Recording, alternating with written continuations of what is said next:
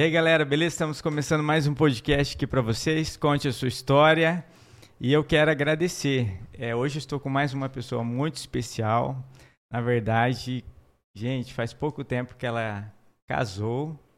É, o, o negócio tá tão sério o podcast aqui que não que o podcast real, tá realizando casamento, mas ainda, é, não. ainda não, né? Mas assim, é, o, o Luiz topou o desafio aqui. Eu falei, quem tá enrolando quem? Ele já falou, não, ninguém tá enrolando ninguém não. Já marcou a data. E eu tô com uma pessoa tão especial aqui que acabou de casar, cara. E ela vai contar. E, mas eu quero agradecer essa parceria, primeiramente ao Gordinho, Conveniência, o ponto de encontro do Universitário. Está localizado aqui na José Amilcar com Grubaços 3603, Jardim Alvorada.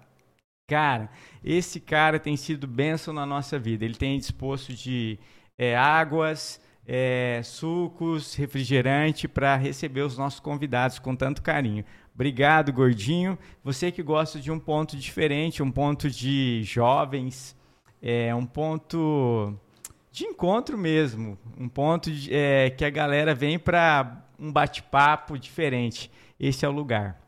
Está localizado aqui na José Amilcar com Grubaços, 3603, Jardim Alvorada. Muito obrigado, mano, pela parceria. Deus abençoe sua vida, sua família. E também o Salvianos. Eu acho que o Salvianos podia se tornar parceiro esse ano, né? Porque já é a segunda vez já esse ano, ó. Salvianos, muito obrigado, cara. É um restaurante muito fera. Quem gosta de comida é, self-service ali é uma, uma delícia. Eu sou suspeito, porque eu gosto de batata frita. Então, é, Salviano está localizado ali na João Carrato, 1356, centro. Cara, muito obrigado pelo carinho, muito obrigado pela por tudo isso que você tem feito por nós. Nós somos gratos pela vida de vocês. Deus abençoe. E o que precisar, conta com a gente. Na verdade, ele está devendo aqui contar a história dele. Ele, nós já lançou a, a ideia. Cara, vem contar a sua história. Como que você começou com esse restaurante aí? Por que, que quis é, entrar nessa área da alimentícia? Vem contar para nós aqui, vai ser um prazer. Deus abençoe. Se você quiser fazer divulgação com a gente, o telefone é 992368365. É, qualquer coisa, gente, qualquer coisa que você queira divulgar aqui conosco, é, estamos à disposição de todos. Muito obrigado pelo carinho. Todos que têm nos acompanhado, têm gostado do que nós temos feito, temos tentado fazer com, com excelência apesar que hoje a nossa convidada aqui está vendo quantas gambiarras ainda tem, mas assim, a gente tem feito com tanto carinho. Então, isso que tem feito a diferença. Entre em contato conosco, vamos ter o prazer. E joga a câmera. Antes eu quero agradecer, minha... joga não. Joga não. Eu quero agradecer a minha esposa que está ali mais uma vez é, nas partes é, que a gente não vê. E essas coisas acontecem quando tem gente por trás. Né? Quando a gente vê um filme top, pode saber, cara, que alguém produziu aquele filme. E eu agradeço a Deus pela sua vida, por tudo que você tem feito na minha vida. É, esse podcast passado aí é, contou a, o sonho de novo, né, de brotar uma nova loja, um, um é um novo empreendimento, aquilo que Deus colocou no seu coração e tamo junto. Deus abençoe, muito obrigado. Fala um alô aí pra galera, que ela pensou que eu não ia falar isso. É, fala um oi aí pra galera, pelo amor de Deus. Ligue o microfone. fala um oi aí pra galera. Oi, gente, boa noite. Só isso. Obrigada. Poucas palavras. Ó, daqui um dia a gente vai fazer um, um, podcast de casais aqui. Eu vou chamar essa nossa convidada e o esposo dela. Vou chamar, vai ser legal. Mas muito obrigado pelo carinho, tá? Deus abençoe. Amém? Amém. Pode chegar em nós dois aqui. E hoje estou com essa pessoa tão especial, Carol Ferraz. Ela é psicóloga. Na verdade, gente, o currículo dela aqui eu vou ficar o podcast inteirinho falando. Porque é, todo mundo que a gente tem chamado aqui, a galera tem pensado diferente. É, os, anos, os anos estão sendo difíceis, né? Os tempos difíceis. Mas a Carol começou a pensar diferente, né? Ela primeiro tem uma formação, e glória a Deus pela formação, né? Correu atrás mas ela também começou a ajudar a empreender, né? A aprender esse conceito de estar tá por trás também e também estar tá na frente. É, na parte de marketing da empresa, ela vai contar que empresa que é, porque é um, é um, é um pessoal fera. É um pessoal que se, é, se rolar, a gente vai pôr os vídeos deles aqui de novo. É, quando vocês chegar lá, vocês vão entender o que eu estou falando. E ela tem feito a parte administrativa com tanto carinho é, da empresa que ela vai contar com a empresa, mas também ela tem feito a parte de marketing, de é, mídias sociais, que hoje é, as pessoas que entenderam a razão que a, a parte social veio para somar, não veio para ter guerras. Tem muita gente, igual falei com, com o Luiz, que tem gente que briga na internet por causa de política. Cara, uns negócios tão besta.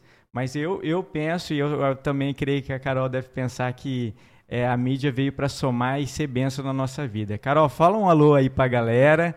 Boa noite. Porque senão a Raquel vai falar igual eu. Ela vai, vou ter que erguer a mão aqui para mim falar, porque eu, senão só eu falo. Mas, Carol, Deus abençoe, tá? Amém. Deus abençoe por você ter topado. É, tem tanta gente que eu quero trazer aqui e não tem coragem de vir contar a sua história, abrir, porque assim, é, contar a história é abrir o coração, né? Tipo assim, é falar é, de coisas profundas, de falar de é, passado. Tem gente que não gosta do passado, né? Eu, eu penso que o passado é para a gente aprender, né? E o que eu fiz de errado é o que possa ser diferente no futuro, né? Mas, ó, Deus abençoe. Mas, primeiramente, boa noite para todo mundo. Isso aí. Muito obrigada pelo convite, Marquinho, Raquel. Inclusive, eu trouxe um presente para Raquel. Porque eu, na... eu achei errado. ô, ô, Luiz, você tinha que ter vindo. Porque, assim, é, o podcast, por enquanto, é o Marquinhos que criou, não tem a ver com a Raquel. Aí ela vai falar assim: ah, mas eu tô aqui ajudando o Babodão. Eu tô brincando. Esse podcast está acontecendo porque a Raquel também tem me ajudado. E eu agradeço, Carol, pelo carinho, porque olha aí, ó. Falei um pre... pro Luiz, ele trouxe só pro Marquinhos, mas e a Raquel? Tem presente também. Eu trouxe uma lembrancinha para vocês também. Muito obrigada pelo convite. É um prazer estar aqui. E eu nasci aqui em Três Lagoas. A minha família é. Pera um pouquinho, mostra o presente aqui mais perto pra galera. Ó. Isso daqui é do empreendimento dele, gente. Para quem não sabe, eu já vou contar um pouquinho, Carol. Não quero fugir do contexto, só para a galera entender o que está acontecendo. Mais uma garrafinha, tá entendendo? Mais uma garrafinha para você, ó. Não é essa só é beber rosa. água, não, né, Carol? Não, essa é para suplemento, essa é mais profissional. Isso. E também para o quê? A pessoa fazer atividade o quê? Física. Sim, né? é um né? incentivo, É né? um incentivo, né, Carol? Incentivo. Porque assim, é, hoje a, as pessoas estão tá o quê? Estão tá muito focadas só no serviço. Sim. Ou é, não cuidando principalmente da saúde, né? Que é, um, é uma área que, ó, cara, que massa. Ó, vocês, ó, vocês vão para uma academia, tá? Agora eu estou revelando já, ó, vocês vão para uma academia, ele trabalha a parte do físico e a Carol vai trabalhar a parte psicológica de vocês. Então, olha ele aqui, ó, é ferramenta completa, gente. Eu trabalho 360 graus. É, que legal, cara. Olha, somou mesmo, né? Mas Sim. desculpa, é, a maioria dos podcasts aqui que a gente tem gravado, as pessoas moram aqui, mas são de fora. Uhum. E conta para nós aí onde você nasceu. Eu sou diferente, porque eu sou daqui. Nasci, fui criada aqui. Toda a família da minha mãe é daqui, do meu avô é do estado de São Paulo, ali de Andradina. E eu cresci com eles aqui, então aqui era bem família nuclear mesmo, meus pais e meus avós. Então a gente é, estudei em escolas municipais, escola pública, sempre aqui, formei aqui, tem empresas aqui, então eu sou bem translagoense mesmo. E, e teve a oportunidade de ir para fora ou sempre, é, a questão sempre quis ficar aqui por causa dos pais ou teve alguma oportunidade que, ah, eu quero estudar, quero morar fora. Uhum. Teve essa oportunidade ou não? As ideias sempre tem, né? Mas a minha família ela sempre foi de uma classe mais baixa. Então, desde que eu queria, eu pensava em fazer, na verdade, bem distante da psicologia, eu pensava em fazer biologia e ecologia. E ecologia, na época, só tinha em três lugares do país. Não tinha em Três Lagoas, muito menos.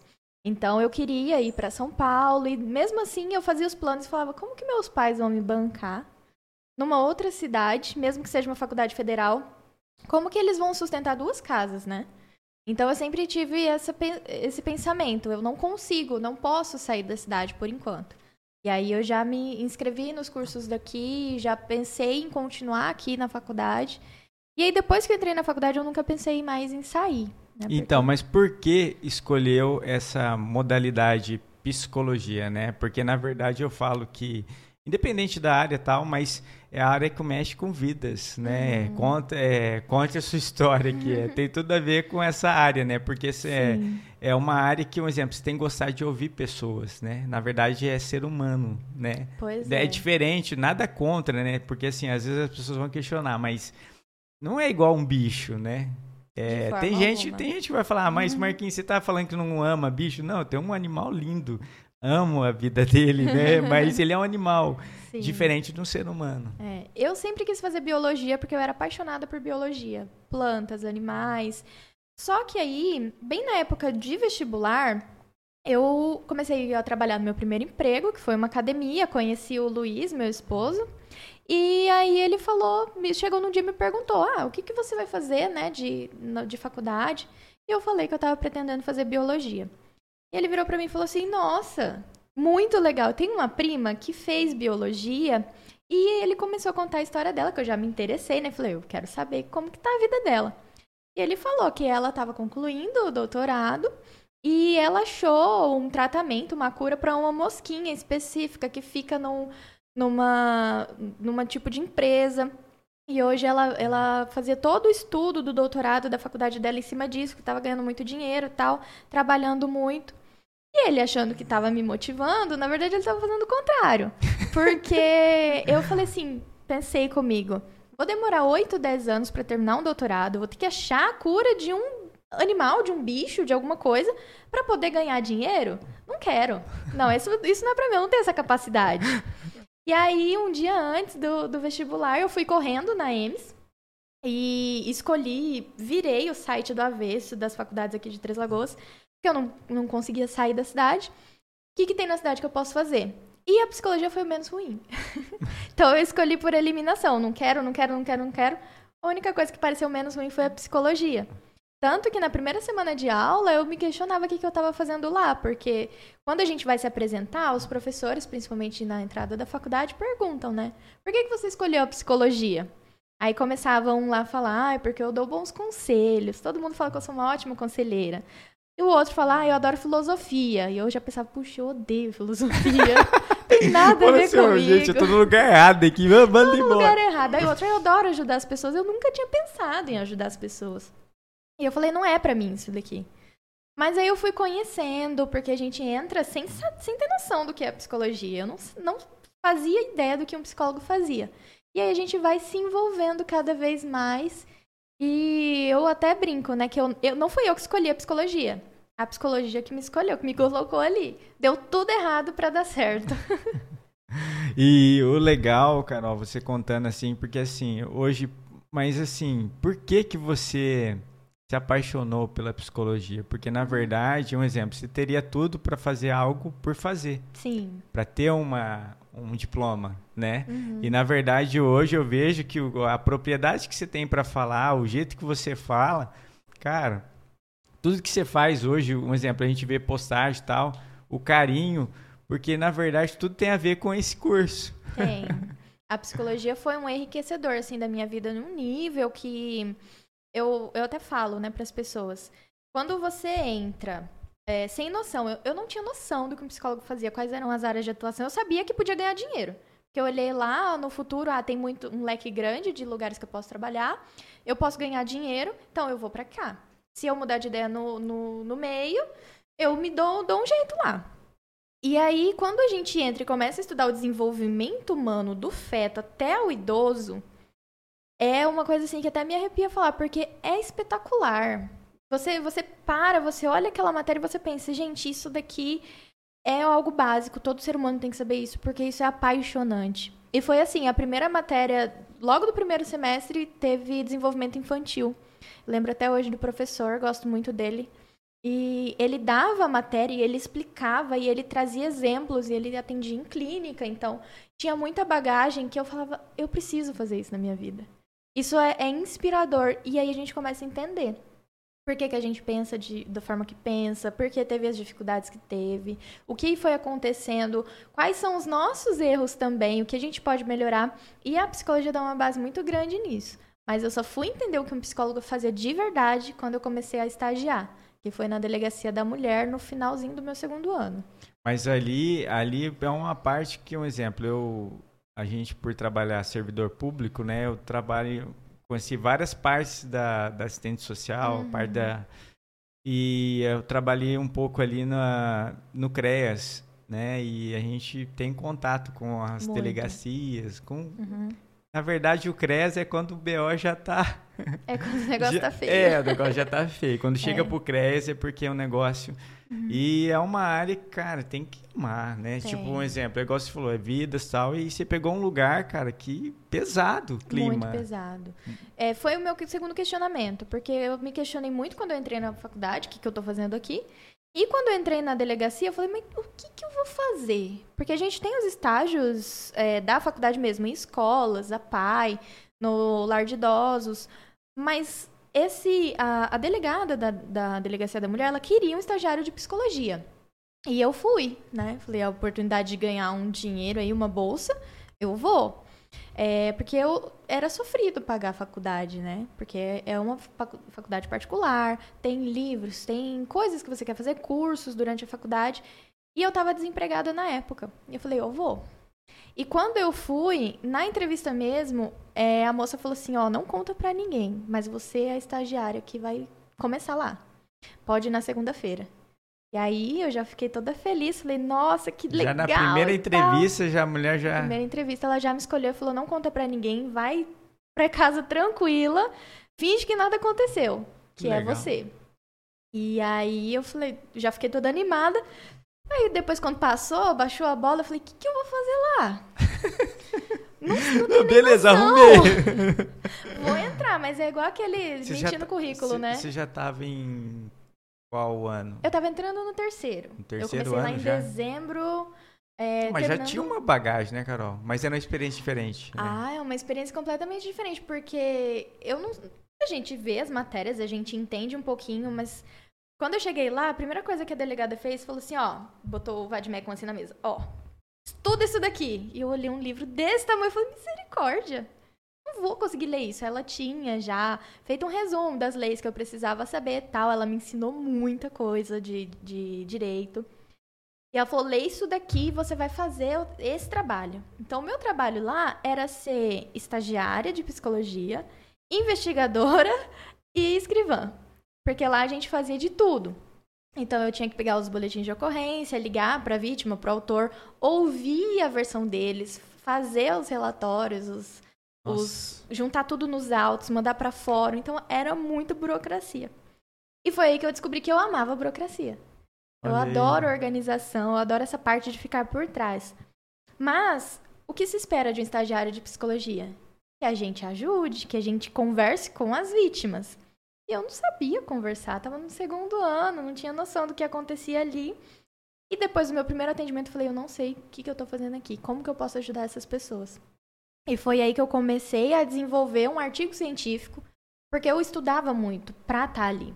Então eu comecei a desenvolver um artigo científico resumindo todos os meus estudos, com base já na abordagem que eu queria atuar na psicologia. E aí foi onde deslanchou e eu entendi o que eu poderia fazer, porque ali, na Delegacia da Mulher, é um local muito pesado, é um local que você só vai falar de problemas, e não é problema assim, nossa, eu tenho um relacionamento ruim com, com meu, minha mãe, eu tenho uma doença, né, que já é pesado. Não, é, eu fui agredida pelo meu marido, é, eu sofri abuso sexual. Então é uma coisa que você não está preparada para ouvir. Ainda mais é eu, pesado, com 19, é pesado. 20 anos, né, entrando assim na faculdade, nunca tinha nem pensado nisso. E a gente fica, como que eu vou ajudar? E aí, com base na no diálogo. A gente consegue não ajudar, a gente não resolve problema. Você mesmo já trabalhou no CRES, você sabe que a gente não resolve. Não tem como resolver. Porque a gente tem. A gente depende da pessoa, ela que resolve. Mas um acolhimento, É diferente. ele é diferente. Você ser escutado, né? Alguém para te escutar ali de uma forma mais atenciosa, de uma forma que não te julgue, porque nós somos seres humanos. Ainda mais num serviço tão estressante como uma delegacia, a gente não faz porque quer. Mas a gente já viu tantos casos parecidos, tantas mulheres que são agredidas, fazem o BO e depois vão lá e retiram, que a gente começa a ter essa, esse automático, né? E essa escuta era o que eu poderia oferecer ali. Então Ali me formou como psicóloga. Eu fiquei dois anos lá. Saí para finalizar o meu minha faculdade, que eu foquei totalmente no TCC. Né? Eu tive essa oportunidade de só estudar no último ano. E você lembra o que você fez o- no TCC? Eu lembro. Na faculdade, tudo que se falava de violência contra a mulher era Carol, né? Ah, você já focou no... Tudo era Carol. Então eu desenvolvi Já um virou artigo. a delegada. É, já me especializei nessa área. Então, é, eu fiz um artigo científico e apresentei, publiquei esse artigo, eu tenho um artigo publicado. É, e aí, a partir desse artigo que eu apresentei na faculdade, tudo que falava de palestra eu fazia. Então, os meus dois últimos anos, eu fiz muita palestra. Era, ah, Carol, precisa falar de violência lá no- na escola de Vardes. Tô indo. A Carol ia? Aí, nessa palestra da Escola de Edwards foi até legal, porque inicialmente era para duas salas, depois colocaram 200 pessoas. Eu falei, misericórdia, não, Não tô preparada. pra 200 pessoas, não tem como. Aí no final foi, assim, porque um dia que tava muito quente, acabaram reduzindo a, a galera e eu fiquei mais tranquila. Mas é- era eu que ia. Então, eu- a faculdade inteira, todos os assuntos que eu fiz de artigo científico, meu TCC foi sobre violência doméstica, sobre atendimento de, de mulheres vítimas de violência e tudo focado para a abordagem que eu queria estudar, porque uma coisa também que me fez muito certo assim na faculdade foi que eu me interessei por uma abordagem que não tinha nenhum professor, não tinha na grade da faculdade. Porque geralmente na psicologia a gente tem as áreas de atuação, que é a psicanálise, TCC, teoria comportamental, teoria humanista, e a minha era Gestalt dentro da teoria humanista. E não existia na faculdade.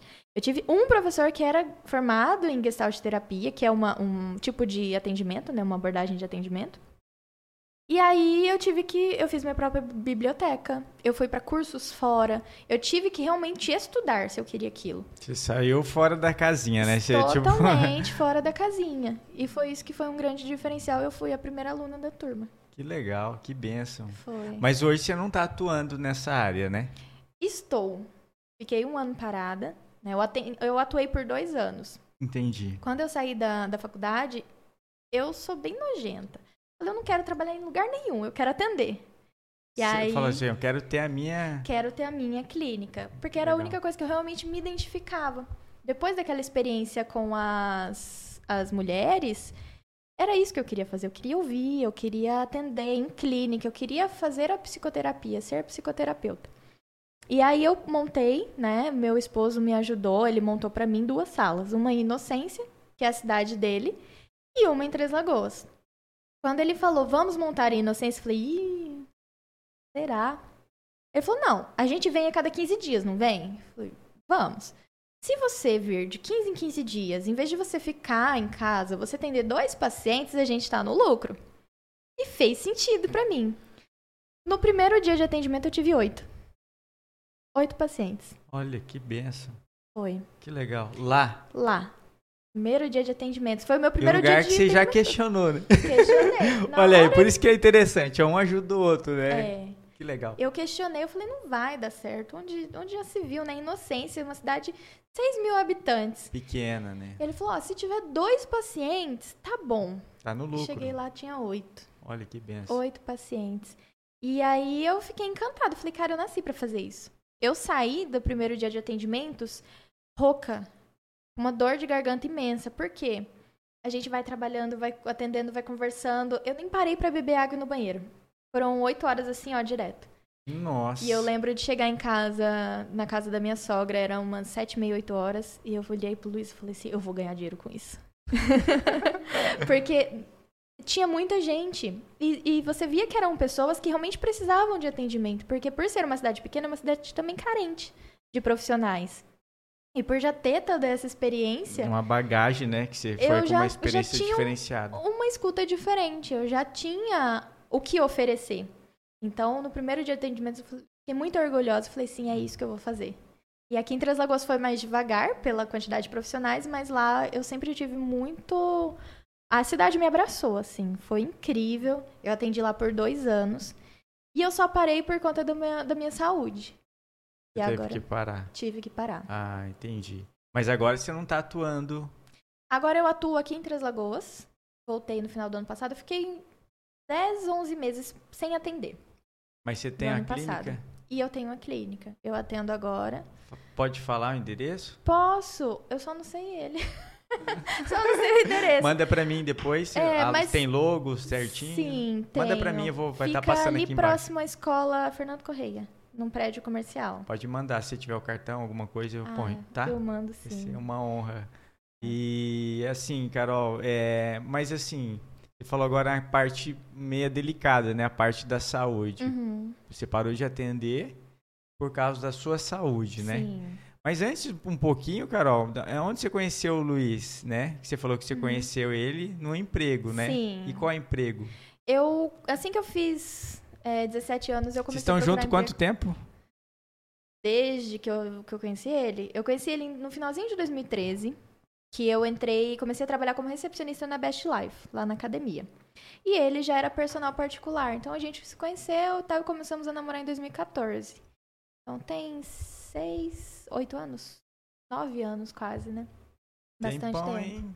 Tempão. E só agora casar? Você viu? Quem ele enrolou quem? tudo isso. Ele? É, na verdade foi um, um consenso, né? Porque a gente se conheceu em 2013, começamos a namorar em 2014. E 2016, é, ele morava com outras duas pessoas desde que eu conheci ele. Em 2016, ambos saíram, que eles moravam tipo numa república. E aí, quando um primeiro saiu, eu falei, ah, ele falou, ah, sobrou um quarto aqui, não sei se, se o Odair, que hoje é nosso sócio, se ele vai ficar com o quarto tal. Mas vamos planejando, né? A gente já planejava morar junto. E quando o Odair virou pra ele e falou assim, ó, tô indo trabalhar em Chapadão do Sul. Aí ele ficou meio assim, puxa, vou morar sozinho de novo, tal. Quando o Odair saiu, deu um pouco, a gente decidiu morar juntos. Então foi em 2016. E como a gente já morava junto, já se considerava casados, né? E a gente foi, na verdade, nenhum dos dois fazia questão tanto do papel, porque a gente já tinha uma relação de casamento. Entendi. E aí esse ano a gente decidiu oficializar. Bem recente. Bem recente, é. Foi- Parabéns, Deus Ambos se abençoe. enrolaram. Mas o, é, o importante, assim, é que ó, vocês não ter medo de oficializar, né? Assim, Uhum. porque tem tanta gente que fala, ah, vou oficializar, vai começar. Cara, não tem nada a ver isso. E o mais importante, vocês estão construindo uma vida. Na verdade, é, é essa a ideia, né? Sim. casamento é construir junto. E eu vejo que um soma com o outro. Por Sim. exemplo, você está fazendo hoje uma parte. Pra quem não tá entendendo esse bate-papo, gente, ela é esposa do Luiz Alfredo, o cara que tava é, semana retrasada aqui com a gente. Sim. É, ele tem uma academia, chama Extreme. Ele não. Eles, tá? Porque agora, Luiz, é casado no papel, filho. Tudo, tudo é metade. Na verdade, não, tá? Eu vou falar nem metade. Agora é a maior parte dela, tá, Luiz? Se, se você tinha Perdeu. medo agora, perdeu. Perdeu. Mas eu acho bonito porque assim, ó, é, gente, vocês que querem ter uma vida de qualidade, vai pra esse lugar, chama Extreme. Pesquisa aí, chama extreme.academia. Ponto academia. Gente, pelo amor de Deus, E vai. E a história de montar, realmente, você falando assim, né, é- foi de muita parceria, porque quando eu finalizei a faculdade, durante a faculdade inteira, o Luiz foi o meu maior motivador. É, eu falo que sem ele, eu, eu amadureci muito no relacionamento com ele, porque ele sempre foi muito correto.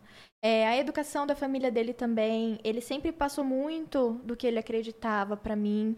Então, ele foi uma Eu quero base... conhecer esse cara. Ele, Chama ele aqui. Você falando dele do jeito que eu. Meu, não vou falar me É. apaixonei, porque eu só tenho uma esposa. Fique em paz, eu já sei o que eu quero da minha vida, mas olha. Ô, Luiz, pelo amor de Deus, cara. Sim. Dá um presente pra essa mulher. Olha aqui, a propriedade que ela fala de você, cara, pelo amor de É, Deus. hoje, até no carro, ele falou assim: Ah, mas nem precisa falar de mim, não. Como que eu não falo de você? Porque ele Soma, foi né? meu, meu maior motivador, meu maior incentiva- incentivador. E quando eu finalizei a faculdade, ele moveu o que ele podia pra me, pra me ajudar. Ele montou os dois, dois consultórios, montamos juntos e tal. E não tem a ver simplesmente, um exemplo, porque ele veio de uma é, família mais estruturada nesse sentido financeiro. Uhum, sim. Mas não tem a ver só, né, Carol? Porque assim, às vezes as pessoas vão entrar, ah, tipo, ah, tá falando porque ele te ajudou financeira. Não, cara, tem a ver com essa questão do apoio mesmo. Sim, Porque sim. um exemplo, né, Carol? Eu vejo que é, somou, cara. Tipo, tudo que um precisou, o outro tava ali, né? Uhum. Demais. E isso que é massa. Demais. E, e ele abriu mão de muitas coisas pra, pra montar os consultórios pra mim, né? Porque eu falava pras pessoas, olha, eu tenho cinco meses de formada, mas eu tenho dois consultórios e eu tô indo bem na, na carreira. E eu sei que eu sou extremamente privilegiada por poder falar isso. Hoje eu entendo é por que, que ele pediu pra mim pôr lá, empresário. Hoje eu te entendo, Luiz. Parabéns, você é empresário mesmo, você é um cara de visão, né? Ele é, ele é muito visionário. E ele abriu mão disso por mim. E no final desse primeiro ano de formação, eu tava louca pra fazer uma pós-graduação. E ele falou assim: Carol, eu vou abrir academia. E na hora eu falei: puxa, eu vou ter que desistir da minha pós. Eu falei: vamos. Porque era nós dois, né? Era nós dois. E aí eu, gente já tava planejando abrir. é, só que o que aconteceu? Em dezembro, a gente já tinha o plano de abrir, eu senti um carocinho. E aí, nesse momento, eu senti. Era, eu acho que véspera de Natal. Eu senti um carocinho no meu pescoço. E aí, eu virei pra ele e falei assim: eu senti uma coisa estranha e eu acho que não é legal. Sabe aquele. É, sexto sentido? Eu falei: não é legal. Na minha cabeça, apontou assim: câncer. Na hora. Câncer de tireoide. Eu falei, não é legal, eu vou ter que ir no médico, tudo fechado, né? Véspera de Natal, tinha que esperar virar o ano. E aí ele falou, vamos atrás. Vamos atrás, vamos ver. E aí todos os planos que a gente tinha é, de academia, né? De, de. Eu tenho um evento que eu faço, né? Que eu fiz e, e faria no outro ano. Todos os nossos planos, a gente falou, e agora? O que, a gente faz? Quando virou o ano, eu fui no médico, constatou que realmente tinha uma grande chance de ser câncer. Eu falei assim, ó, eu não vou ter condições de seguir com nenhum projeto agora. Vamos, vamos pra academia. Vamos, vamos comprar um material, vamos abrir. E ele sempre quis, sempre planejou, mas ele tinha muito medo. Então, esse esse vamos, ele fez muita diferença e ele fez diferença inclusive pra mim. Porque quando eu atendia, é algo muito sério. A psicologia, você não tem esse contato. Você tem um contato muito próximo, mas do cliente com você. Você em si não tem. Você não tem essa amizade de poder falar, de poder desabafar. Então é uma profissão para quem é psicólogo muito sério. E a, a academia trouxe esse refresco, assim, esse respirada que eu precisava. Porque É, eu- porque na verdade você só é profissional e não é atendida. Sim. E ali você pôde relaxar, né, Carol? Sim. Tipo, sair do problema. Foi um, um Existir do escape problema. completo. É. E quando eu descobri isso, foi um. Eu não, não acreditei de início. Eu sabia o que era, sabia Mas que era, era sério. câncer mesmo? Era. Todos os exames que eu fiz antes da cirurgia, eles indicavam 80%, 90% de chance de ser maligno. E isso já dá um diagnóstico, na verdade, né? Porque a chance de ter errado é muito pequena. Então, o câncer de tireoide, ele tem graus, né? Do, do, se eu não me engano, é 1 a 6. O grau 1 é que não é. Não sei se é grau 0 ou grau 1, eu posso estar errada. O Ela primeiro. não é médica, gente. É, ela não- é psicóloga. Não sou médica. Apesar de ser paciente, a gente tenta ignorar algumas informações pra não enlouquecer. e aí o primeiro Apesar que eu grau- falo que um psicólogo é um médico, né? Mas é um médico da saúde mental, né? É, um, é um pouquinho médico, um pouquinho conselheiro, um Desculpa pouquinho te atrapalhar. Imagina. E aí, no primeiro grau é certeza que não. O 2, 3, 4 só vai ficando pior, né? Até chegar no 6. E o meu era o grau 5. Meu Deus, já tava O grau de classificação, sim. avançado. Tava, tava assim, quase certeza que é câncer. Não dá pra saber com 100%, mas aí uns 90% a gente tem de certeza. E aí eu falei, o que, que eu vou fazer? Agora eu vou. E a minha mãe já tinha passado por tratamento de câncer, mas ela não teve câncer. Ela tinha um, fez um tratamento, eu não lembro se foi no útero ou no ovário certinho, mas ela teve a suspeita de câncer aqui na cidade e foi para Barretos. Então já tinha essa experiência de como que é viajar para fazer um tratamento. Minha avó teve câncer. E Já ela vem tinha com histórico familiar. com histórico. Então a minha avó ela teve câncer de mama e a gente só descobriu porque o meu avô descobriu. É, eu acho que ela deixou muitos anos o câncer crescer. Ela sabia, mas não queria admitir, né? Porque quando você olha para o problema, ele começa a existir. E aí ela tinha falecido, tinha mais ou menos, ela faleceu em março. Em dezembro eu descobri meu carocinho. Então, eu não quis acreditar. É câncer, é problema, eu vou fazer o tratamento. Mas sabe quando você não, não cai a ficha? E foi isso até a minha cirurgia. Então, do dia que eu descobri até a minha cirurgia foram exatos três meses. Fiz a cirurgia, saí bem da cirurgia, tanto que eu sempre falo, né? Eu briguei muito com a minha família para fazer o tratamento aqui, porque minha mãe queria que eu fosse para Barretos. Minha tia falava: "Não, eu arrumo Aracatuba, que foi onde, onde minha avó fez". Eu falei: "Eu não quero sair. Eu não quero ter essa vida de me desgastar para fazer meu tratamento. Eu vou fazer aqui". E foi quando eu fiz no, no hospital, lá na auxiliadora, no setor de câncer. Eu fiz toda a primeira cirurgia pelo SUS. Foi um atendimento es- espetacular com o Dr. Vitor, cirurgião. E aí eu falei, esse problema a menos, bora pra academia. E aí, menino, assim que abriu a academia, voltou. Então esse processo... Como assim voltou o O câncer? câncer voltou.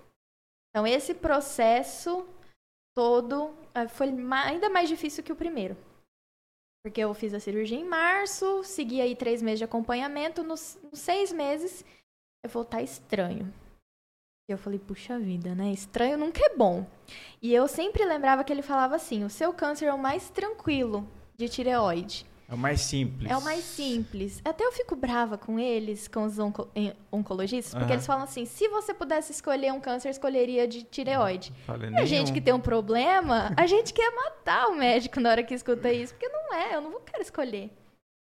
E aí ele falava: ah, esse daqui, se você pudesse escolher, você escolheria esse. Mas tem o outro, que são quatro tipos. Tem o outro que é caixão e vela preta. Ele falava Nossa, assim pra que mim. Forte, né? Papo. Nossa, muito forte. E aí eu ficava, bom, não é, o- não é o caixão e vela preta, não é. Quando voltou com seis meses, eu falei, é o caixão e vela preta. É esse. Porque eu não- ninguém esperava. Eu, jovem, com 23 anos, é, tecnicamente saudável, né? Porque o Luiz mudou muito meus hábitos alimentares e me fez fazer atividade física que eu, sinceramente, não gosto. Mas eu tava até com uma vida mais ativa. E tudo isso, assim, corroborando pra. Não, você não espera um câncer ali. E eu falei, é, ele errou e o meu é o pior tipo, porque voltou tão rápido e tal. E aí eu entrei em parafuso. Falei, vou morrer. Vou morrer. Mas não- por que voltou, Carol? É uma incógnita, na verdade. Porque assim, é, eu tirei toda a tireoide. Tinha um carocinho grande, que era o que estava visível, que a gente achou. Porém, na- em toda a tireoide, depois que tirou, no exame, ele falou assim, tinha muitos focos de câncer na sua tireoide inteira. Então, tinha muitos pequenos focos. E depois que tirou toda ela, eles continuaram nos linfonodos, que são as estruturas que ficam atrás da tireoide.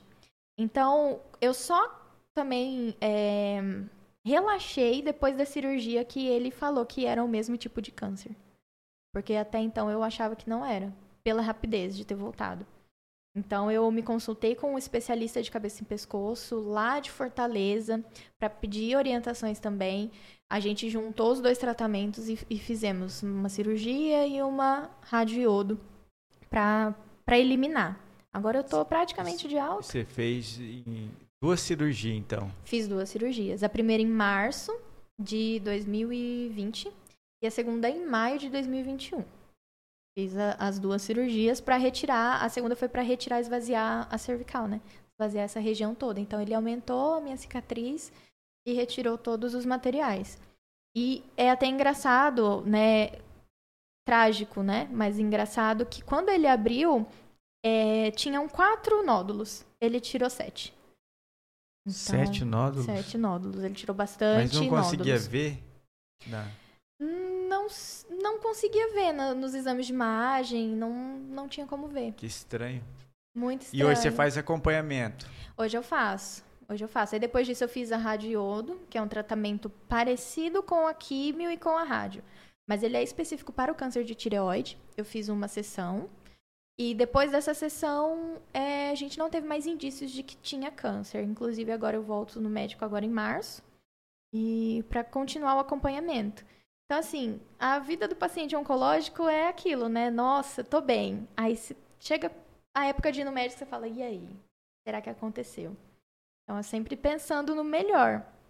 Mas eu não parei a minha vida quando eu descobri. Foi aí que eu fiz mais coisas e cresci muito mais. Porque a psicologia já tinha me dado uma base muito grande de amadurecimento. Quando veio isso, veio uma vez, eu não caiu a ficha. Veio na segunda, Aí caiu a ficha. Aí Ainda eu bem percebi. Que você já tinha uma estrutura e mesmo assim, paqueia, mesmo né? assim, vixe, demais. Demais. Eu lembro que assim que, que a gente tava com suspeita de que voltou, eu acordei no meio da noite, eu, psicóloga, e tive uma crise de choro. E eu falei, o que, que eu vou fazer agora? Porque tem algumas coisas que acontecem na nossa vida, né, Carol, que não tem a Uhum. ver com a formação, né? Um exemplo, Não. antes da, da psicóloga existe quem? A Carol. É.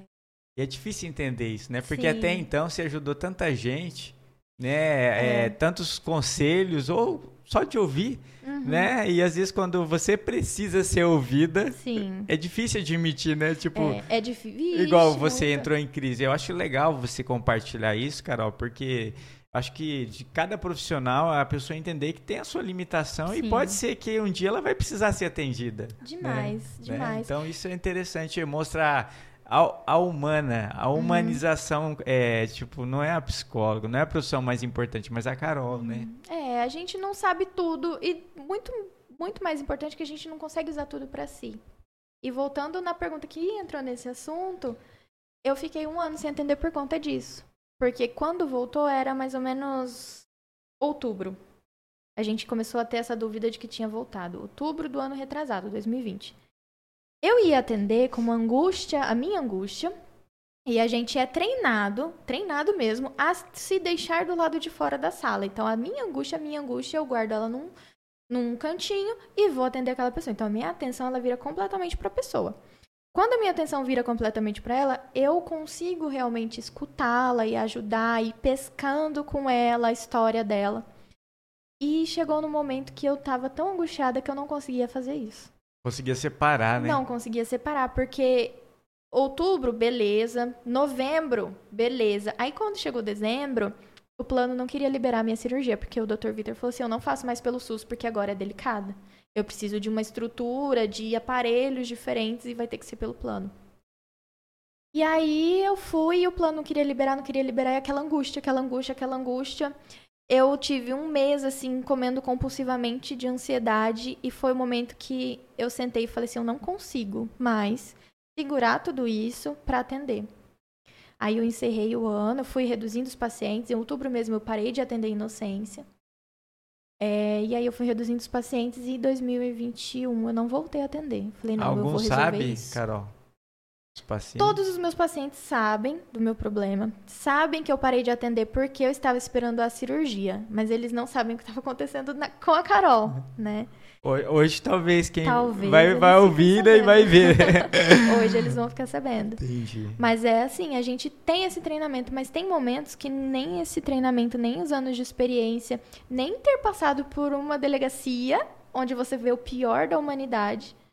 Assim, você se surpreende com o que o ser humano é capaz de fazer. É, a gente não consegue. Quando É somos porque nós. quando, é, é igual você falou, quando somos nós, o foco Uhum. aí, aí muda, né? O, Muda o completamente. espelho Muda completamente. reflete, é complicado. Mas o interessante, Carol, que você falou aí uma coisa que você não parou, né? Tipo, você Não. focou em outra atividade, Uhum. né? E eu acho que isso que é interessante. Por mais grande que a luta a pessoa está passando, e quem está nos ouvindo hoje, é de saber que existe o problema, Uhum. mas tentar tipo, tirar o foco do, do problema também, né, Carol? Porque Sim. assim, você conseguiu uma válvula de escape, Consegui. apesar Nossa, que existia, né? Igual a gente não tá desmerecendo que não tinha choro, dor, tinha dias que não queria fazer nada, mas assim, mas conseguiu mudar o foco. Sim. E a academia, assim, estar ali com o Luiz, primeiro que a gente se reconectou muito, né? Porque a gente passava 16 horas juntos. Chegava em casa, a gente ficava junto também. Então a gente tinha uma carga tão extensa de trabalho. Primeira semana da academia, eu desmarquei todos os pacientes e falei, eu vou ficar aqui.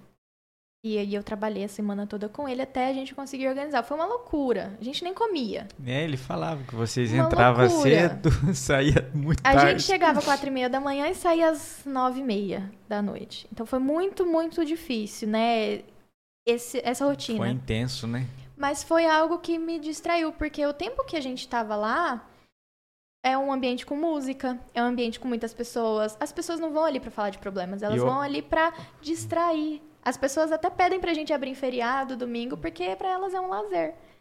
E aquele lazer e aquele contato e aquilo tudo foi tão importante para mim naquele momento que eu falei não, eu vou ficar aqui. Eu vou utilizar esse espaço, eu vou dar um pause na, na clínica sem data para voltar, né? Nem sabia se eu iria voltar a atender. Porque eu preciso disso agora. E eu preciso estar com o Luiz, eu preciso ajudar ele aqui. E aí foi um momento que, principalmente o final do ano que eu tava conciliando as duas coisas, foi um momento de muita reflexão. E muito trabalho. A gente tá vendo os frutos hoje, né, Carol? Igual assim, é, todas as vezes as pessoas vê o bonito lá, né? E não vê o Uhum. por trás do bonito. É, As pessoas querem o que você tem, mas não quer passar o que vocês passaram, né, Carol? sim. Mas eu acho bonita essa história de vocês, Carol, assim, você poder falar, abrir algo que talvez você não precisava nem ter contado o problema. Uhum. Mas eu acho interessante, Carol, porque assim, é, muitas pessoas aí vai ter mais afinidade ainda com vocês, se identificar, Uhum, né? Porque sim. assim, eu acho assim, é, quando a gente passa uma luta grande, eu tenho propriedade para falar daquilo, né? Com certeza. É, não é algo qualquer, não é uma dorzinha, não é algo pequeno, Uhum. foi algo intenso, né? Então, é mais uma pro seu currículo, né, Carol? Mais uma. Mais um título. Mais um título aí, né? É, a gente espera não passar esses problemas, mas é, eu falo para todo mundo, tem um versículo na Bíblia que fala assim, ó, no mundo tereis aflições. Uhum. E é, e é verdade. Mas ele Sim. continua o versículo falando assim, mas tem de bom ânimo, porque eu venci o mundo, né? Jesus Uhum. venceu e, e um dia tudo isso vai acabar, sabe? Sim. E não acabar o mundo, mas você entender assim, ó, que essas dores vão passar. A gente vai para algo que não vai ter dor, a gente não consegue mensurar isso. É. Né? Uma outra, um outro bate-papo. Mas e aí, Carol, você é, passou por tudo isso, vocês conseguiram montar essa academia linda, né? Esse Uhum. presente de Deus que eu vejo é, o Luiz falando, a paixão, até você falando, o carinho que vocês têm, o zelo que vocês têm, porque são vidas também que estão ali com vocês. Sim. E mas eu sei que tem mais coisas aí, né, Carol? Que eu, eu, você, é, eu acho que eu- você pediu pra mim pôr psicóloga aqui, mas eu poderia pôr psicóloga e junto aqui empresária também, porque você e o Luiz pensam diferente, É. sabe? Um agregando de forma diferente, mas vocês conseguem pensar além. Isso que é Uhum. é uma dica para quem está nos ouvindo, porque nesse momento difícil as pessoas querem passar um momento difícil, mas às vezes não quer batalhar por algo diferente. Igual você Uhum, contou a sua sim. história, você veio de uma família simples Sim. e nem por isso desistiu. Uhum. Pelo contrário, né? Sempre batalhou por, por um ideal e hoje está colhendo os frutos. Sim. É, é interessante porque desde sempre eu sempre fui muito fuçada. Lia muito, estudava Curiosa. muito, curiosa. Nossa, minha mãe quando eu era criança ela até falava: "Nossa, você é tão curiosa que isso é um defeito, não é nenhuma qualidade". e eu sempre fui mesmo. Se tem uma conversa ali na roda, eu presto atenção, eu tenho uma atenção muito aguçada, eu acho que isso me ajuda muito na psicologia também. Então, eu, eu sou uma pessoa que eu presto atenção em muitas coisas, eu pesquiso muito.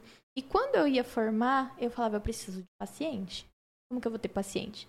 E aí eu fui, que eu já eu acompanhei todo o crescimento da internet. Lá do, das primeiras Sim. redes sociais, internet de escada, tudo isso. E eu vi na internet uma opção. Falei, eu vou me divulgar aqui. Então, quando eu abri o consultório, eu já tinha uma divulgação, já fiz isso como psicóloga por um tempo. E quando a Luiz foi abrir a academia, eu falei assim, então a gente precisa fazer uma divulgação. Porque o nosso principal medo era quanto tempo a gente vai demorar para pôr uma quantidade de alunos que a gente pague as contas. Porque a gente olha de fora, a gente fala, nossa, você tem tantos alunos, você tem um faturamento X. Mas, gente, Mentira. a conta é 3X, É. né? Não, igual a estrutura ali, né? Igual o prédio não é de vocês, já é um gasto. É um gasto. É, aqueles aparelhos, gente, aparelho tudo novinho, gente. Vai Uhum. lá, vai lá treinar, que vocês vão entender o que eu tô falando. E, E ferro é caro pra caramba. ainda a mais gente- agora que ferro. A gente foi. Olha, foi assim um presente de Deus a gente ter comprado tudo antes da pandemia. Porque quase dobrou o valor. Ferro é muito caro. Olha, Então, a estrutura em si, ela é muito cara. Então, pra gente é, desenvolver aquilo ali, a gente falou, tem que ter uma divulgação. Não, como que as pessoas vão conhecer? Só passar na frente? Quantas pessoas passam Não. na frente por dia? As pessoas não vão nem E outra, entender. né, Carol? Não tem mais é, esse negócio, né? Às vezes as pessoas falavam assim, ó. Ah, mas é tão longe, cara. Uhum. Não tem disso mais. Não. Porque quando você tem um atendimento diferenciado, cara, vem gente lá, igual eu tenho alunos que, cara, é onde eu morava lá, lá do outro lado, né? Eles tipo assim, vêm, vem. vêm. Pelo carinho, pelo jeito que você atende, Uhum. pela. é, na verdade, eu falo mais carinho, né? Uhum. Porque pega uma afinidade com você e tal. Sim. Então, ou seja, não tem lugar longe. Sim. E as pessoas, elas precisam ver o valor. né? Eles precisam ver o valor daquilo. Então, quando a gente começou a divulgação, eu faço tudo. Eu faço as artes, eu faço os textos, eu faço os rios, eu faço tudo. Ó, se vocês quiserem contratar a Carol, gente. É, gente, entre em contato lá. Mas eu faço tudo, desde o início. Antes de abrir a academia, a gente já tinha uma estrutura de marketing, como vai ser mostrado, como que a gente vai apresentar o Luiz, como que a gente vai apresentar o conceito, como que vai ser vendido esse conceito. Então, o Luiz desenvolveu a apresentação da academia, que quando você chega lá, a pessoa não fala assim, a, a nossa recepcionista não fala assim, ah, o valor é tanto. Não, você já conhece a academia? Vem conhecer, entra aqui, deixa eu te explicar. O conceito é, é o funcional, no pós-treino. E depois que você faz é, a matrícula, a gente faz uma ficha de treino personalizada de acordo com, com o seu objetivo. Então as pessoas até. é, às vezes elas não enxergam o valor. Até na divulgação da internet, às vezes fica difícil de achar. Mas quando a pessoa tá ali, o, o Três Lagoas ele é muito carente de atendimento. Muito carente de atendimento. Infelizmente, ainda está crescendo, Infe- mas infelizmente, infelizmente- deixa muito a desejar. Deixa. Tem empresas que a gente consegue ver o treinamento dos funcionários e eu e o Luiz, depois que a gente abriu a academia, a gente elogia, sem medo, porque é muito difícil treinar funcionário também. Mas a pessoa ela consegue ver esse diferencial. Mas o que- legal que o Luiz falou algo, desculpa te cortar, Uhum. é que vocês dão oportunidades. Porque, igual ele falou assim, ó, cara, o mais interessante é você formar a pessoa do jeito que você. Sim. Não do seu jeito, mas assim, a filosofia da empresa. Sim. Porque hoje é difícil, um exemplo, Carol, um exemplo, as pessoas se formam e já quer uma experiência, cara. Como que o cara vai ter oportunidade nunca? Não, isso é verdade. E lá o Luiz, ele tem um- uma visão, ele é muito visionário, né?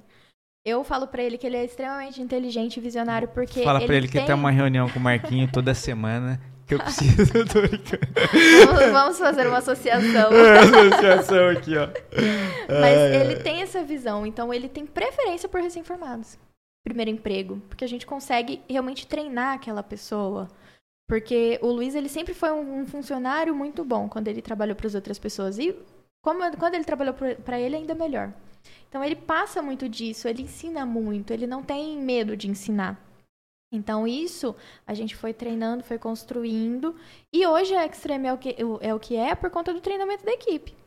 É porque a nossa equipe é boa. Os professores que estão lá, é claro, ninguém é perfeito. Cada um tem o seu perfil. Um tem um perfil mais atencioso, outro tem um perfil mais dinâmico, outro tem um perfil mais motivador. Mas todos que estão lá, eles passaram por um treinamento. Então, se o aluno gosta, é porque o profissional ele se destaca. A nossa equipe é boa. Né? E o Luiz tem esse cuidado com quem ele coloca ali. E o interessante é que a Raquel até brilhou os olhos aqui quando ela, ele contou aqui que ele que monta os treinos, né? de- Ele que monta. Cara, aí ela Ele ficou que doida, tipo assim, É o nosso massa. diferencial, porque enquanto o aluno está matriculado, ele tem acesso a esse treino. Ele tem acesso à troca de treino de 30 a 40 E dias. as pessoas não entendem, Carol, que é assim, ó, vai pagar um, um personal. Uhum. Um exemplo, eu, hoje, eu e a Raquel não temos condição de ter um personal. Rapaz, nem eu. Não, eu tô falando, né, Carol? eu. Não, Carol, Sim. porque é caro. É caro. E é um não tô desmerecendo, mesmo. eu não tô desmerecendo, pelo contrário, é um trabalho lindo de vocês. Mas é caro. Tipo É. assim, eu não tenho condição. E eu vejo quando você entra numa academia que já tem esse diferencial, Uhum. cara do céu. Sim. Não, vou é falar que você não precisa de, de um personal, né? É. Não tô desmerecendo os per... Pelo amor de Deus, gente. Escuta, gente.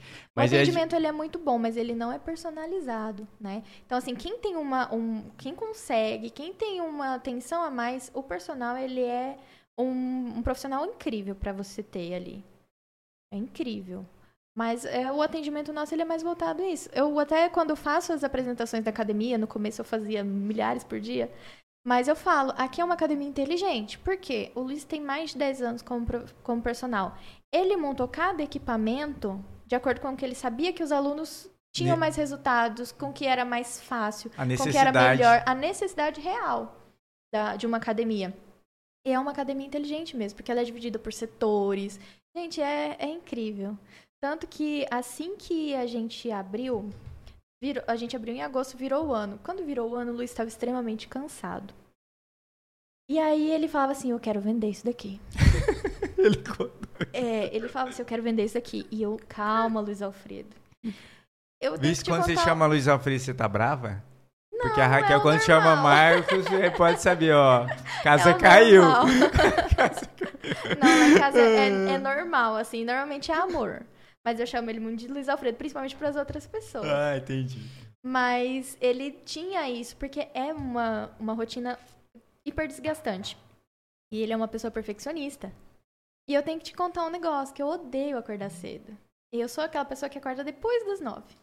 Odeio, amor. odeio, odeio acordar cedo. Fala de novo, repete. Porque ela não é assim. Ela Nossa. gosta, ela acorda toda sorridente. Eu acordo. Nossa, eu acordo no mau humor. vontade de academia, 5 horas da manhã. Você tá doida? Mas é o horário que Olha. nós temos. É, é assim lá em casa também. Ele acorda assim, uhul! E eu falo, gente, eu quero dormir mais três horas, não tem como. E eu acordava E eu rendo e agora, ó. Esse horário aqui, ó, é o Eu horário também. que eu tô pro, é, É o horário que eu limpo o carro. proativo. É o horário- Olha lá, tá O apagando. Luiz também, o Luiz tá morrendo. Não, agora eu, eu, falo, "Oh, o eu não sei fazer?" você, nesse tempo de férias, assim, cara. Quando começa a anoitecer, assim, as ideias começam a brotar e você fala, puxa, olha aí, Sim. é o meu rendimento é agora. Eu já levantei da cama pra fazer alguma coisa nesse horário. Eu sou muito da noite. E ele é muito do dia. E eu ia com ele todos os dias, quatro e meia da. Eu era recepcionista, só tinha Tinha uma. Só tinha que estar lá. E eu tinha que estar lá com ele. E teve um dia que ele virou pra mim e falou assim: Eu não aguento mais. E eu falei: Não, bora. Ele falou assim: Você também não aguenta, que eu sei que você não acorda cedo. Eu falei: É, errado ele não tá, né? Errado ele não tá. E aí ele tava muito angustiado e eu falava: Não, não é assim. Você não pode, é, assim, não, não desvalorizar, mas você não pode olhar pra tudo que Sabe que você você tinha que pensar, Carol, que aqui não tem, né? Mas tem lugares que tem academias 24 horas, não tem? Que é Vixe, cidade. Maria. Ô, fala pro Luiz aí lançar, porque ele vai pensar na gente com carinho. Eu vou meia-noite carinho. Ele vai treinar. te colocar nas orações dele. Já teve gente, você acredita, que mandou mensagem lá no Instagram. É verdade que vocês abrem 24 horas? Sério mesmo? Mas eu onde não que saíram com isso? Da onde saíram com Não isso? sei. Não, mas aí. Carol, você já tem que estar entendendo que tá, a academia tá andando sozinha, vai ter gente, Ah, vai ter é. funcionários da noite, do dia. Vai, Você domingo, só vai, todo mundo ó. quer trabalhar domingo. Ainda mais aqui em Três Lagoas. Então ele. E é- nessa época a gente abria domingo.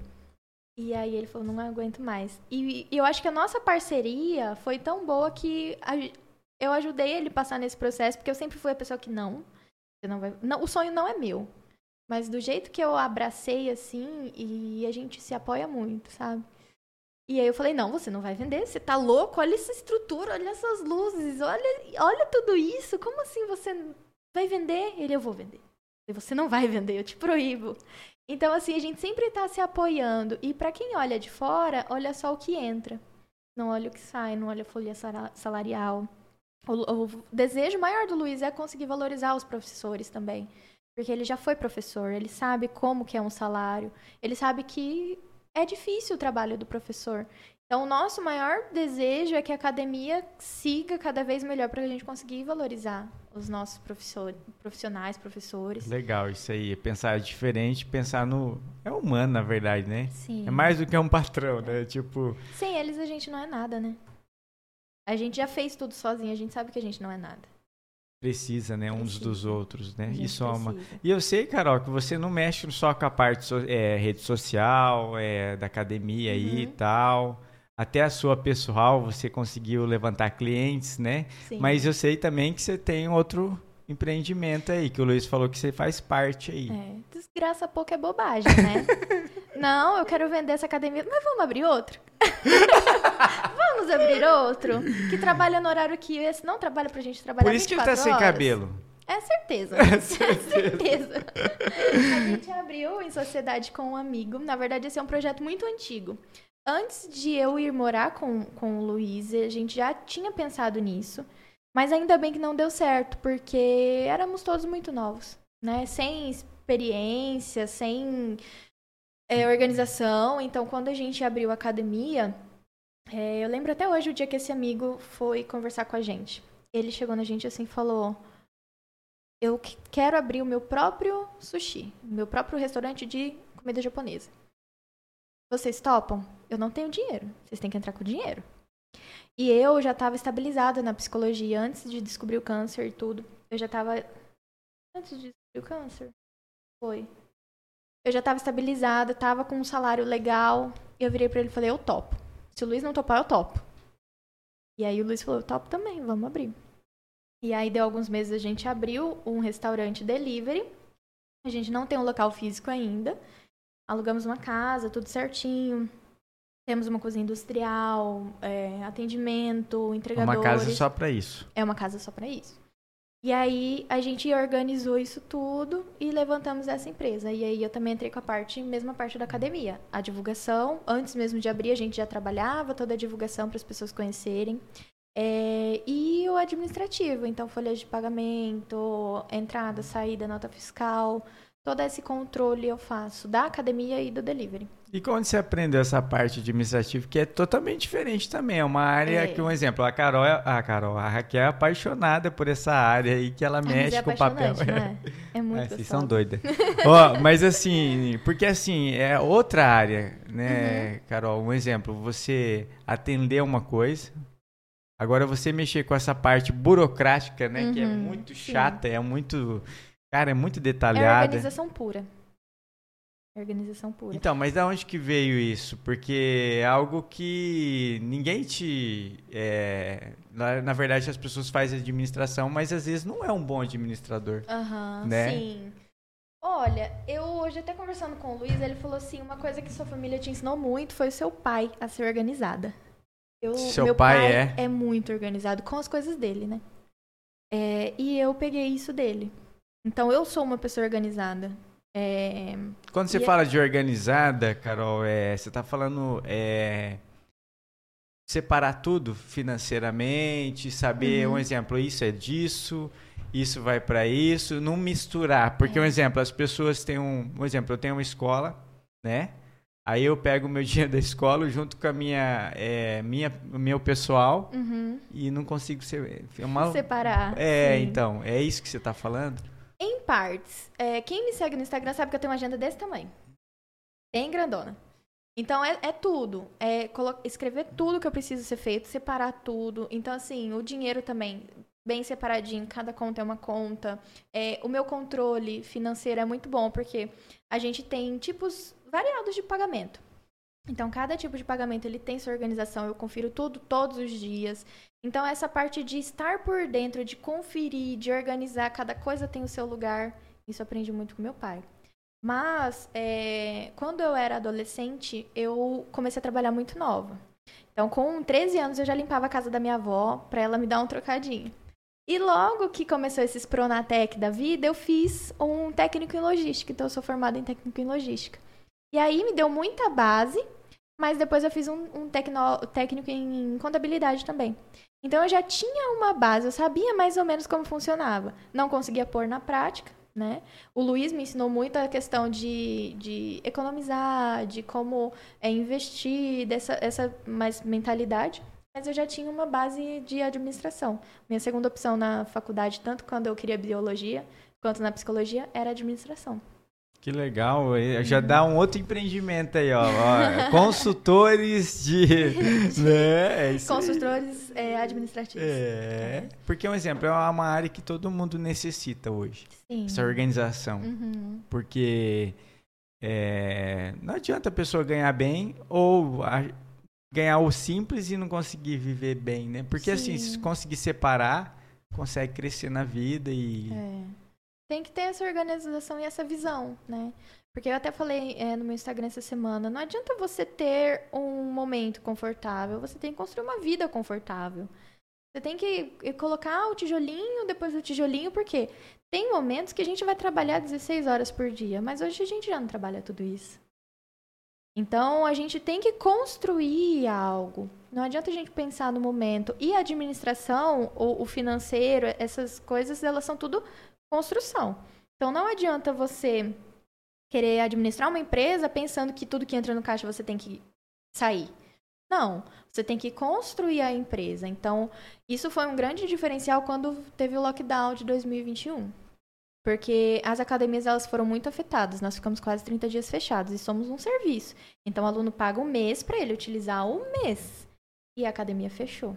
Ah, Do dia 23 ou 24 até o dia 19 do outro mês. E a gente só conseguiu, a gente só não quebrou porque estava muito bem organizado financeiramente. Quando começou a pandemia e as empresas começaram a fechar, eu não entendi. Eu falava, nossa, mas que empresário que não tem uma reserva aí de três meses?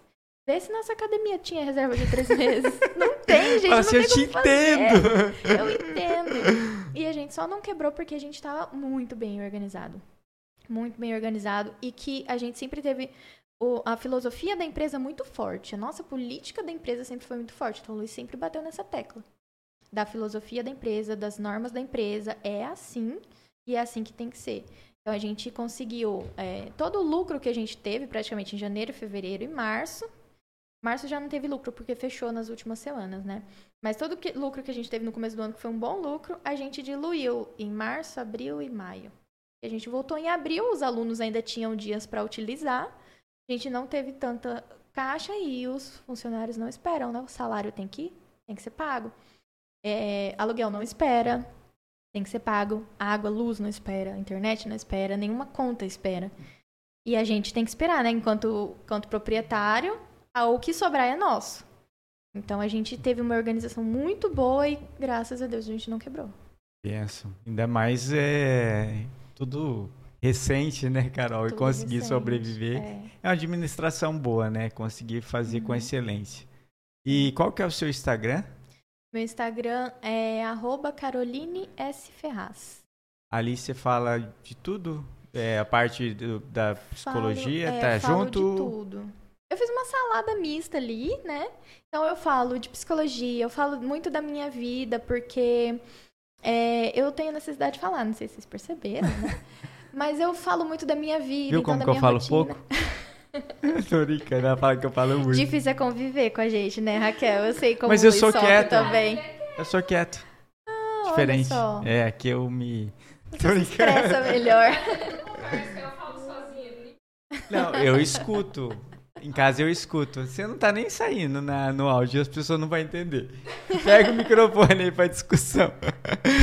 Vamos discutir a Em relação casa ele não me escuta. casa ele não me escuta. Você tá ligado? Agora tá. Ah, Vai. parabéns. Continua. Não, pode. Não, peraí que agora é o momento da terapia de casal. Vamos abrir esse quadro. Ai, Deus. Mas é, é- falar muito é, é difícil, né? A pessoa que fica escutando. Tadinho do Luiz, tem dia que ele chega cansado e eu falo, falo, falo, falo, falo. Mas é uma necessidade. E lá no Instagram eu falo, falo, falo e tem gente escutando, né? Então eu falo sobre a minha rotina, é, falo sobre as empresas. As pessoas gostam de saber a sua rotina, né? Pra Nossa. pegar como exemplo e falar, nossa, ela consegue, eu também consigo. As pessoas gostam. Estão necessitadas de exemplos, né? Uhum. Gostam, e, e uma coisa que eu acho muito legal é que assim que eu passei pelo primeiro tratamento do câncer lá atrás, eu fiz um vídeo falando sobre o meu processo e até hoje eu recebo pessoas que estão passando por isso. E esses meses atrás, antes de virar o ano, eu tava conversando com uma moça, muito querida ela, eu acho que é Renata o nome dela, se eu não me engano. E ela falou: Olha, eu tô com o mesmo problema, eu também tô- estou com câncer de tireoide, eu fiz a cirurgia, porém eu não, não tava, eu parei a minha vida. E eu encontrei o seu Instagram. E você me motivou a voltar, a fazer uma atividade. Porque eu posto, quando eu malho, quando eu não malho, eu falo, gente, eu sou sem vergonha, eu parei de malhar. Então eu, eu compartilho o que, que eu você, faço. É você. Sou eu. E era uma coisa que muito tempo, quando eu tinha um perfil de psicologia, eu não conseguia ser. Então hoje eu consigo falar de mim, falar da minha vida. Então motivar as pessoas, não porque eu quero que elas se motivem, porque eu sou um exemplo. Não, porque elas sabem que eu tropeço, sabem que eu não sou perfeita. Que tem dia que eu acordo de mau humor. Que tem dia que eu não, não quero fazer nada. Tem dia que bate a, a bad. Tem dia que eu tô muito animada. Eu sou aquela pessoa que, se eu tô animada, eu trabalho sábado e domingo tranquilo, assim, horas a fio. Então, mas tem segunda, terça-feira que eu tenho essa liberdade, eu não faço nada. Então, as pessoas acompanham isso, acompanham um pouquinho de cada coisa. Eu falo também das empresas de divulgação, de marketing.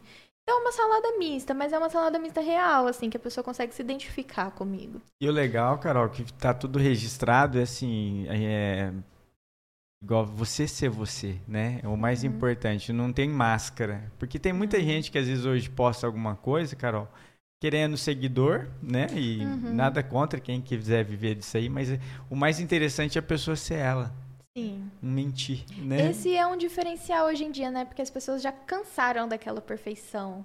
Tá rolando até um- uma postagem com o corpo da Virgínia, esposa do Zé Felipe. Você conhece alguém que tem esse corpo na sua vida real? Não tem. Então as pessoas estão percebendo o real e querendo o real. E é isso que é humanizar algo, né? A gente humanizou o atendimento da academia, a gente humanizou o atendimento do delivery, porque o atendimento nosso é realmente muito bom também. É, os- até os entregadores que são por diário, eles são treinados. A gente passa as orientações para todo mundo. É, e por que, que eu faria diferente no meu pessoal, no meu Instagram? A gente tem que humanizar. Hoje em dia não adianta a gente ser frio com as pessoas. E isso faz a total diferença. Ó, Total pega o segredo aí, quem tá começando, né, Quem tá cara? começando seja muito verdadeiro. É, mesmo que você ache que é desinteressante, que não tem o que falar, você tem, você tem a sua filosofia, os seus valores. Isso Legal. tudo é valioso. Tem mais alguma coisa que você queira falar, Carol? Nossa, eu falei tanto. eu acho que vocês vão me mandar embora. Um exemplo, Carol, eu queria que você deixasse aqui pra gente fi- é, finalizar. Se você quiser contar mais alguma coisa, Uhum. divulgar mais alguma coisa, mas assim, é, você falou tantas coisas boas, mas assim, deixar um- algo para as pessoas que talvez estão passando por esse tipo de tratamento Uhum. e para as pessoas que estão começando na sua carreira, né, Carol? Um exemplo, você é uma inspiração para muita galera aí que, cara, desde a questão de saúde, que não é algo pequeno, né? Uhum. Não desmerecendo alguém que está com, hoje com uma dor de dente ou uma dor de cabeça, porque quando você passa uma dor, a dor é sua e, É. né? Cada um tem a sua dor, mas é algo que essa palavra câncer, infelizmente, é dolorosa, triste, né? Mas e você conseguiu vencer, né, cara? Tipo, é, ainda, igual você falou, tem que fazer acompanhamento, que é uma coisa que às vezes aperta e tal. Mas tá. Não parou sua vida, Carol. Uhum. O mais interessante, você conseguir viver, né? É igual um pastor que a gente acompanha, ele falou assim: tem muita gente vive viva morta, Uhum. Sim. porque não consegue viver, cara.